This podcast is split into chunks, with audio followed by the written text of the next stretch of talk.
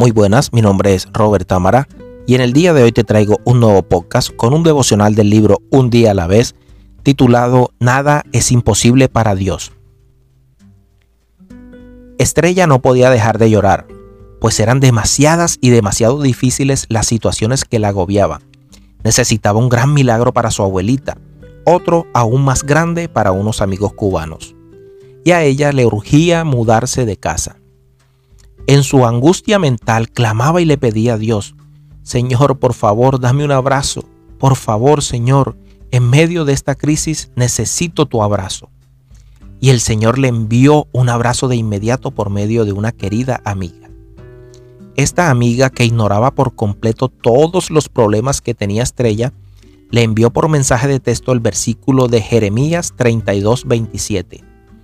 Yo soy el Señor, el Dios de todo ser viviente. Nada hay imposible para mí.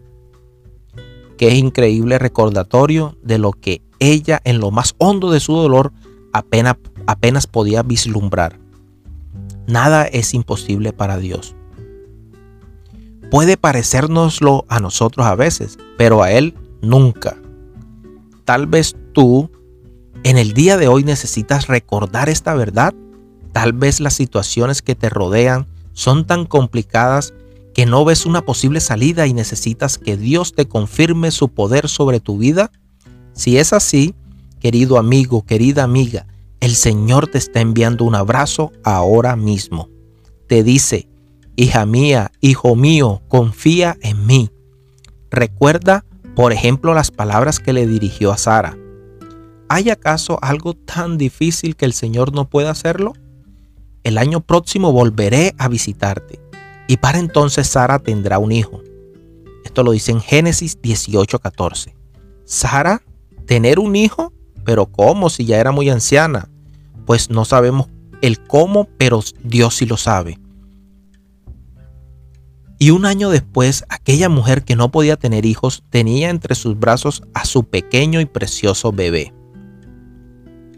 En un comentario bíblico encontramos lo siguiente.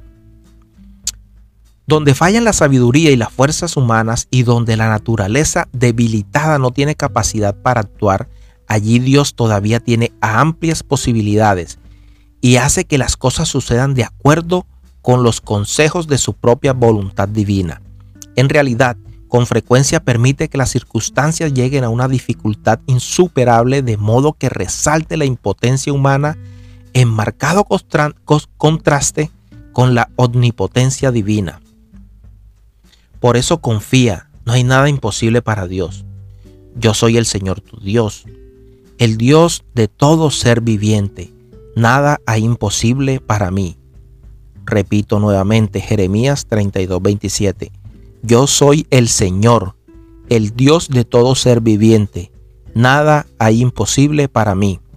Bueno, mis hermanos, Qué devocional tan bonito, donde Dios nos vuelve a recordar que Él es todopoderoso.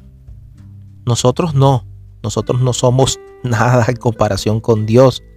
A veces hay personas que creen que en sus propias fuerzas pueden resolver todo. Y a Dios le agrada moverse en esta circunstancia. Eh, ¿En qué circunstancias me refiero? En las circunstancias de, donde el ser humano ya es impotente, donde ya el ser humano no puede hacer más nada en sus propias fuerzas. Si estás cargado, si estás cargada con alguna circunstancia, con alguna dificultad, con alguna enfermedad, con cualquier cosa que te sientas mal en estos momentos y ya en tus fuerzas no puedas hacer más nada, entrégale todo eso a Dios aquí te está recordando, yo soy el Dios todopoderoso. ¿Qué hay imposible para mí? Dice Dios. No hay nada imposible para Él. Así que bueno hermanos, qué bonito recordatorio de Dios hacia nosotros. Eh, espero que este devocional te haya llegado a tu alma, a tu espíritu, a tu corazón. Y con el favor de Dios nos vemos o nos encontramos, perdón, en un próximo podcast. Bendiciones a todos.